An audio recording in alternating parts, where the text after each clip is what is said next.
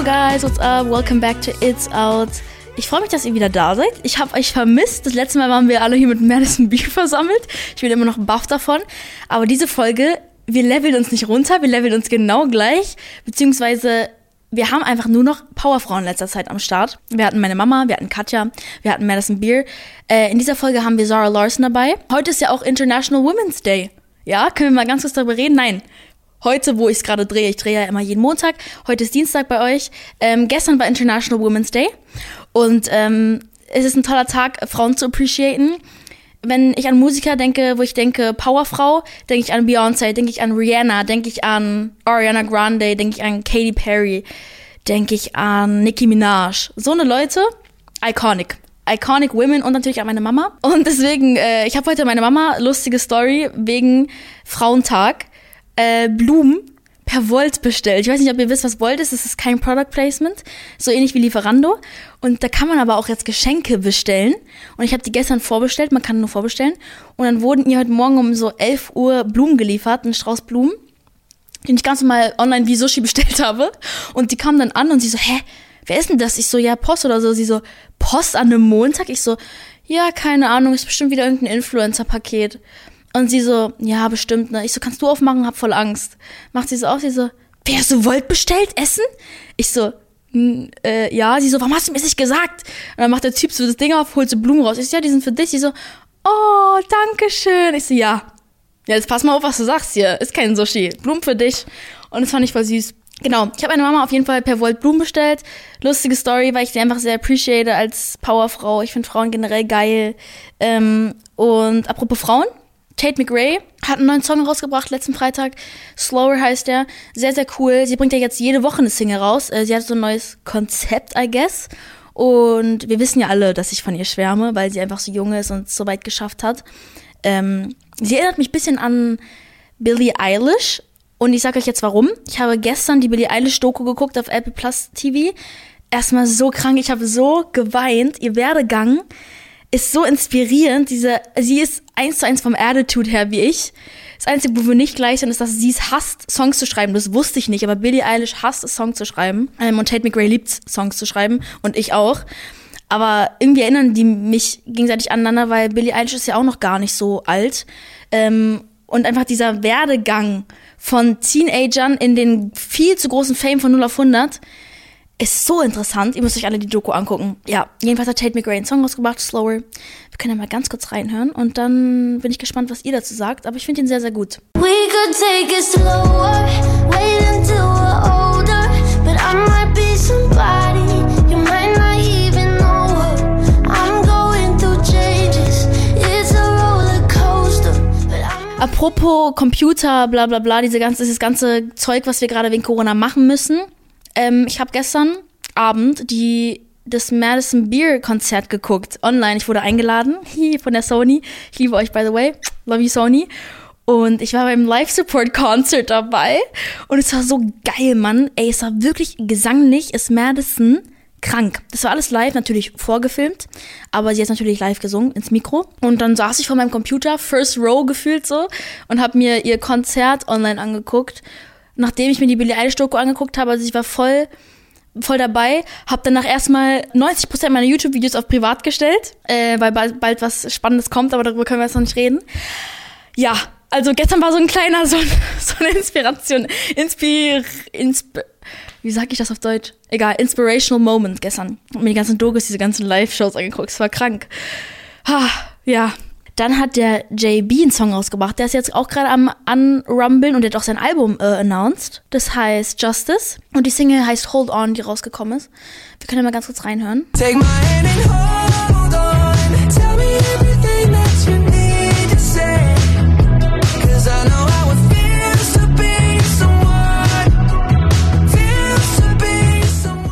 Äh, der Song ist sehr cool. Das Musikvideo äh, soll auch krass sein. Da robbt er irgendwie eine Bank aus, weil jemand halt für eine Krebsbehandlung Geld braucht und so. Also ich finde seine Musikvideos eh immer sehr cool. Der schreibt auch coole Konzepte mit, finde ich. Den Song will ich jetzt persönlich nicht hören. Bin ich ehrlich mit euch? Ich würde nicht in meine Playlist machen. Aber vielleicht gefällt er euch ja. Ich bin, ich weiß nicht, ist einfach nicht meine Vibe, würde ich sagen. Als nächstes haben wir den James Arthur, den kennt ihr bestimmt alle von dem Song Just Say You Won't Let Go. Das ist, war so ein iconic Song und der ist ja, wird ja auf TikTok mit Trainwreck ziemlich oft gespielt. You make my heart beat faster than a. You kiss away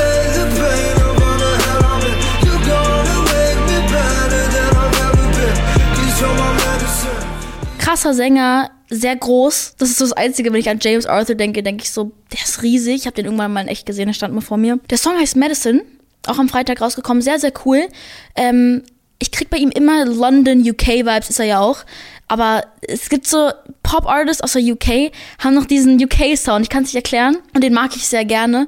Sehr gefühls, gefühlsvoll. Hört sich halt an wie ein Song, der den, den nächsten Sommer im Radio gespielt wird. Auch wenn er ein bisschen Depri ist, aber braucht man immer mal. Und deswegen finde ich es auf jeden Fall sehr cool. Ich wollte gerade irgendwas sagen, aber ich habe mich daran erinnert. Ich muss noch eine Sache sagen, bevor wir zu dem Gossip kommen, bevor wir mit Zara Larson reden über ihr Album. Und zwar Crow und Shindy haben einen Song rausgebracht. Und die Leute und ich bin so enttäuscht. Ich habe so viel erwartet von Crow und Shindy. Shindy, kranker Künstler. Crow, kranker Künstler. Du denkst, du mischst die beiden zusammen, mischst ein bisschen rum, boom. Explosion, bester Song ever, wird geil. Oder wenigstens mittelmäßig. Größter Öko-Song auf der Welt. Wenn die das hören, die werden die nie wieder mit mir reden. Weiß ich jetzt schon. Ich weiß nicht, ob die überhaupt mit mir jemals geredet hätten, aber der Song geht gar nicht. Ich habe noch niemanden gehört, der gesagt hat, boah, Maschine, geiler Song. Der geht gar nicht. Ich habe mir den angehört. Ich war so, what? Der ist so schlecht. Es tut mir wirklich leid, dass ich gerade so schlecht darüber rede. Der Song ist so ich kann, ich weiß gar nicht, ich habe gar keine Worte dafür. Ich habe wirklich noch nie so einen schlechten Song gehört. Ist halt kein Witz. Ich war wirklich sehr enttäuscht, aber es hat mich ein bisschen upset gemacht, weil ich die beide sehr, sehr feier als Künstler. Puh, ich weiß jetzt nicht, ob ich dafür geroastet werde, aber ich habe eigentlich bis jetzt nur die gleiche Meinung gehört, deswegen dachte ich mir, rede ich mal kurz darüber. Ähm, aber sonst hat natürlich Zara Larson auch ihre Singles rausgebracht, äh, über die reden wir dann mit ihr später. Davor muss ich aber noch mal ganz kurz mit euch über was reden, und zwar haben gerade Bryce Hall und Addison Ray, we all know them, Beef beziehungsweise, was heißt Beef?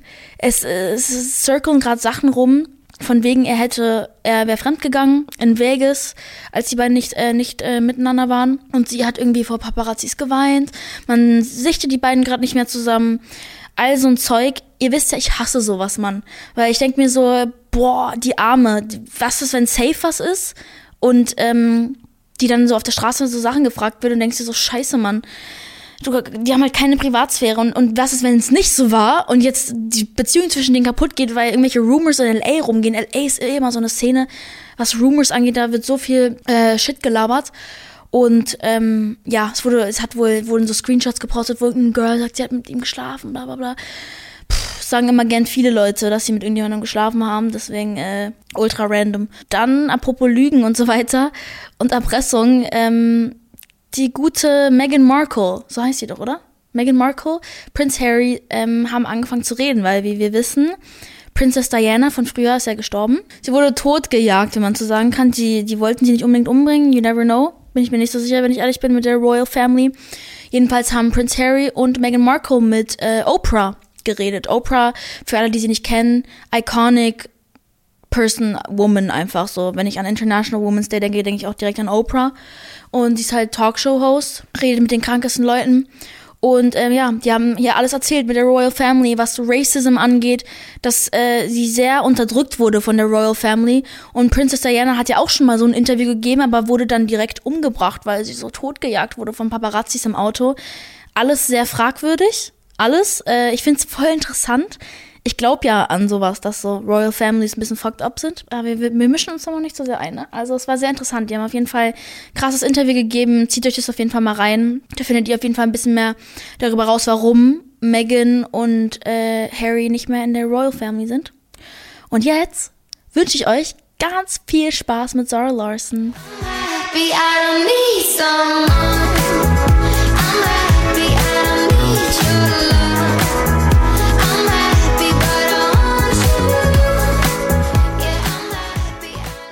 you so much for being here. Uh, I'm so happy that I get to talk to you today. And yeah. welcome to my podcast. The German community is very excited to have you here.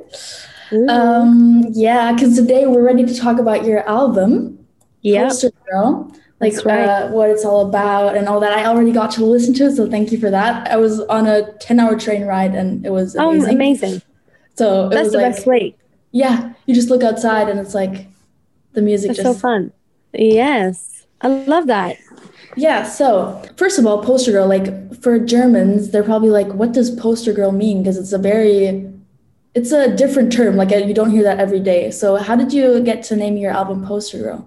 I just did it because uh, of the a title track. Like in the album, it's called Poster Girl, which isn't really about you know what the album cover is mm-hmm. about. Poster Girl is basically, you know, you confess your love for someone, um, or like in my case, something uh, that we were writing about in LA, and uh, yeah, it's just basically saying I'm usually not a poster girl for feelings. Mm-hmm. Like I don't represent that, which is a lie because I'm very emotional and uh, I could definitely post a girl for feelings.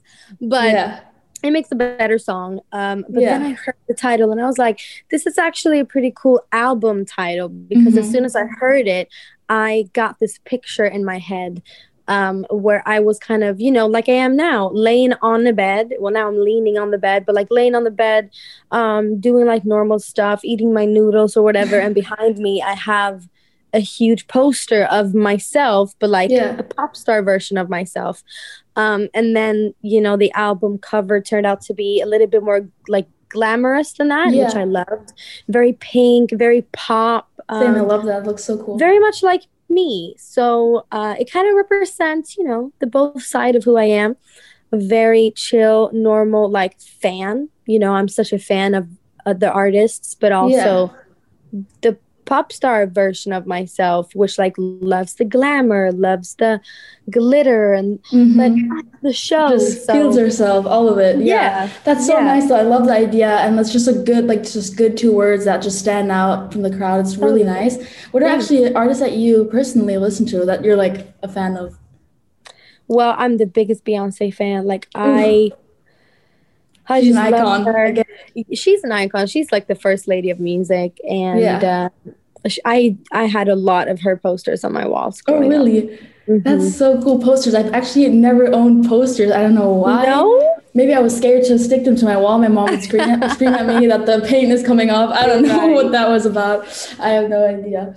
But um, actually, it's really interesting because Beyonce, she is kind of this power woman, and I feel like for me. Mm-hmm you're like the poster girl of uh, i know poster girl is like the word for you don't mm-hmm. really want to hear that but in a good way for when i hear pop i immediately think of you like immediately. really that's yeah. such a compliment i want to hear that i want to be yeah. the poster girl for pop yeah 100% I swear, because it's I don't know, you just embody it so good, and like you oh, have both thanks. sides, the glamorous sides, and your songs just bring people a lot of smiles. I love your oh, songs. Oh, thank really you. Yeah, that's actually no problem. When I listened to the album yesterday, actually, my favorite song was um, "Need Someone." Mm, I love that one because I don't know, it kind of reminded me of Tame Impala, like the less oh, I know, nice. the better. The guitar in the background, and I was like, ooh. Yeah, no, it's good. It makes you like really want summer. Yeah, for sure, and that's you what know? we want right now. So. definitely. I love that one. It's very easygoing, like happy. And yeah. it's true, you know. I thought the lyrics were really good as well. Like, I don't need someone to be happy, but like, yeah. I want you. It's like Cher said about men and dessert. She's like, I, you don't need dessert, but yeah. like, it's good.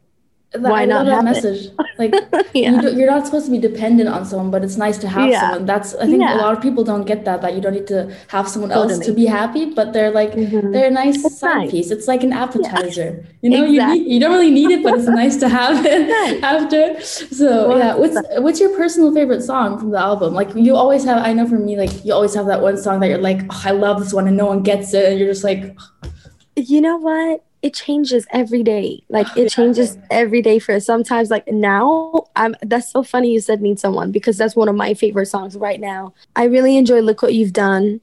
Mm-hmm, yeah. I really like um yeah, those two are my favorites right now. Like for the last couple of days, I've been like need someone mm-hmm. bop. Like such a bop, yeah. Yeah. Um, but it's funny because I'm really, you know, I'm so happy with all of my songs and i feel like if i had to talk with my label and we were you know discussing the next single or whatever any choice for me mm-hmm. would have been fine if they were like we really believe in this song and i would have been like sure because mm-hmm. i don't have like i don't i personally don't feel like i have a lot of like album fillers where it's yeah. just you know a good song for like the album to you know fill it out um i honestly think that every single one could be a single and could represent like the rest of the album. So it's a good it's a really good problem to have to not being able to choose between, you know, yeah. a song you like the best. But it changes all the time and need someone it's it's a it's a bop, yeah. Oh, that's really good. I think it was talk about love that uh, where your boyfriend was the dancer in the music video, right? Mm-hmm. Yeah. was true. that just like because with music videos, I know sometimes you're on set and they're like, oh my god please mom like come in that's so fun and then it's like was it like that or were you like no that was not what it was oh uh, okay uh, it funny we did rehearse you know we mm-hmm. did um, plan sure. this yeah. but i know i wanted i've always danced like i love to dance but i've always danced by myself or like with my girls like my yeah. um, dancers in a video or on stage. Never danced mm-hmm. with anybody else, but I wanted this to be like really, you know, nice and passionate um, yeah. with two people. And for me, that was kind of, it was kind of tricky because not only are you like, have to think about your own movements, mm-hmm. but it mm-hmm. has to sync with the other person. Yeah. And um, it was really nice because I didn't have to feel, you know, you're very close. You're very like yeah. intimate with that person. So just yeah. doing that with someone that I know really well, yeah, um, and feel very comfortable with was so nice because, you know, I we didn't have to like pretend that we were in love or pretend that like mm-hmm. we wanted to be close to each other. It's that just real, happened yeah. naturally and he's a great dancer. He's a professional. So, That's you know, cool. it wasn't like I was just trying to stick him in there just to not like, oh, I want to be with you. Like he can actually yeah. do this. Yeah. Um, and we had a great date. We had a really good so date because I always said like, don't mix business and pleasure, yada yada yada. Mm. That worked so fine.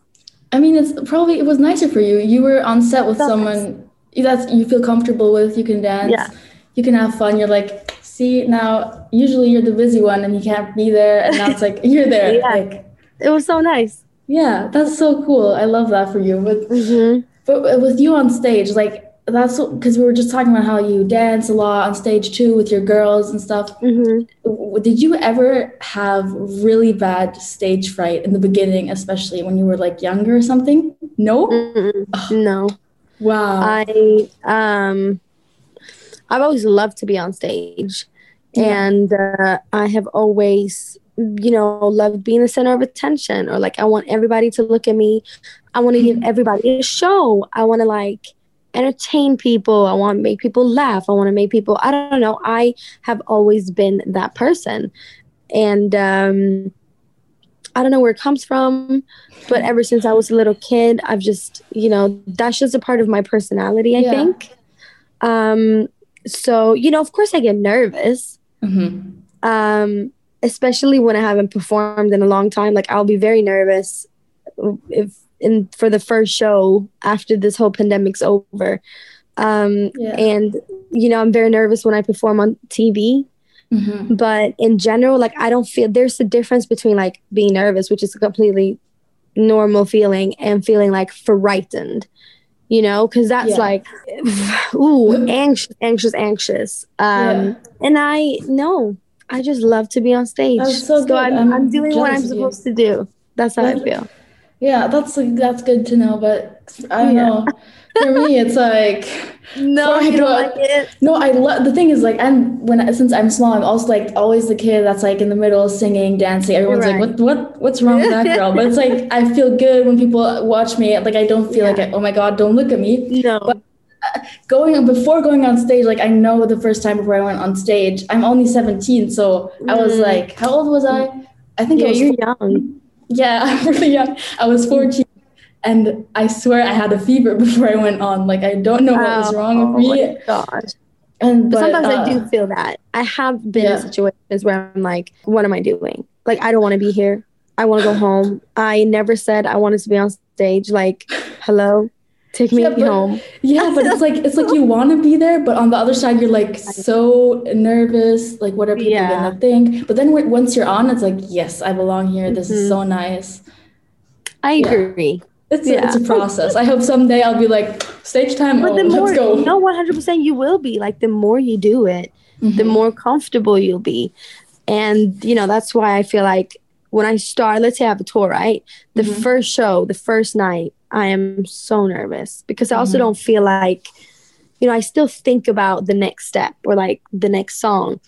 Five, six shows in, I'm good. Like I know what to do. I don't have to think like, oh, like what's gonna happen after this. Like I know the show in my head so well, and I just feel comfortable. I think the more comfortable and well rehearsed you are, the less you know intimidating it would feel. Okay, that's I good. think so. Yeah, No, that's a good tip because I need to learn from people like you. It's so good to like hear. I feel like you would do great on stage though. You have a really good presence and like Thank energy. you, girl. Yeah. So let's talk about songwriting for a bit because um, I know you. Do you write your own songs? Let's start with that. Mm-hmm. I do. Very Not good. all That's I them. Some Yeah, it's- I mean, songs get yeah. gifted or gifted. How you say given? Gifted. Up Here you go. them, Wrapped. yeah.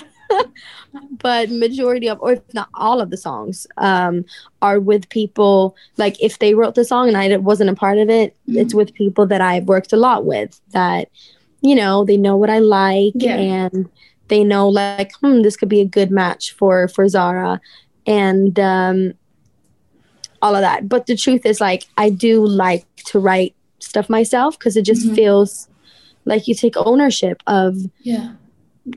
Something that you do because it will be my face on it my face on the song and people will always you know when they hear like i didn't write lush life but you know lush life is like my song Mhm. but if someone like tries to sample that let's say in 10 years i won't get anything for that even though ev- everybody knows True. it's like my song so also for like an economic from an economic point of view i think it's just important to have ownership and then just for yourself like your soul to feel yeah. Like I was a part of making this thing that I'm performing every night. But I'm not proud. If there's a song that's really good and I didn't write it, I won't say no just because of that. Yeah. And um, you know, yeah, some of the biggest songs in my career, like especially in the beginning, because I didn't start off writing, that was songs that I didn't write, but that I Mhm. loved. Yeah. Um, but the older I get, the more involved in the whole process I want to be, because it just Yeah. makes everything more fun. I think. That's true. I mean, and it's like about the art doesn't matter. Like if you didn't write it, or if there's five people Yeah. in the room writing it with you, that's Yeah. better because you guys support each other. You're like, oh, I have that Yeah. idea. Let's write that. And then you're like, yeah, the chorus is gonna be this, but you need to write the bridge because Mhm. I'm, I'm lost right now. I need to go eat something. But usually Like- when there's like more people on a song, at least for me, Mhm. I like to start off with like maybe three people in the room, you know? Not not Yeah, I've, really I've never been with more than three people. I've never. Uh, the highest Yeah. songwriter thingy was like two people, two more people or something. Yeah. That's the nicest way. And then sometimes I um write the song and then it's like, hmm, actually I want to rewrite like the first verse Mhm, and then I yeah. might bring someone else in and then all of a sudden we're like you know four people on the track and then like someone produces it and then it's five people on the track but Mhm. like you say i don't care like just making the song however you make it and however like it comes out doesn't really matter um Yeah. but as long as you make it as good as good as you can i Yeah. think Are there any tips that you would give someone like me or like teenagers? Because you know, podcast is something that usually, let's say, Yeah. older people listen to. And now I made this podcast, and a bunch of teenagers are like listening to it That's so because we're all really bored at home and stuff. And Mhm. so what's a tip that you would give young musicians or like someone like me that's just starting off? i love that you have a podcast can i just say that because i love podcasts. I Oh, really so do. I just listened to one before I called you, like every day. I listen to at least three. And um, it's so nice of you, like being this young and just saying, like, I'm going to do this or like, I'm to do that. Love it. Um, for people who want to, you know, I think you're a perfect example of what to do. Just like throw yourself out there, try things. Um, unfortunately, like everything in life is not going to be an instant success Yeah. um, it might look, you know, from the outside, whether you're looking at artists or, um, fashion people or just like whatever that someone just like all of a sudden is everywhere and like wow that went so quickly Yeah. that's not usually how it is like there's a lot of work behind that that nobody saw and then all of a sudden you reach a point where it's like oh my gosh i'm getting recognition Mhm. um but it's very rare to be like you know olivia rodrigo Rodrigo. how she just blew up like from Mhm. You know it's kind of rare but Yeah. she's been working for a long time like high school musical like Disney. you know she's not yeah. just completely new she's been doing this um but i think just take every opportunity that you have if there's a stage um if you're like on in a karaoke bar and there's a stage if you are in a mall and there's like a comp like whatever stage you can be on take it like send your covers or your songs to songwriters and every producer's email that you can find and send it to like being a talent show like i i don't know but you know what there's so much to um put on youtube and like instagram True. Twitter, even TikTok, like we do have our own platforms today too. Yeah. So you don't really need, you know, like a record label per se. Mhm. Um, at least not starting out. I think just put yourself out there. Um, and if not, just because it's really, really fun. It is. I agree. Yeah. Thank you so much for Thank you so uh, much for being here having today. me. Thank you. It was so nice. Good luck with everything. Thank you. Thank you. And I'll see you next time. I'll see you next time. Thank you so much. Have a beautiful day. Thank you. You too. Bye. Bye. Thank you.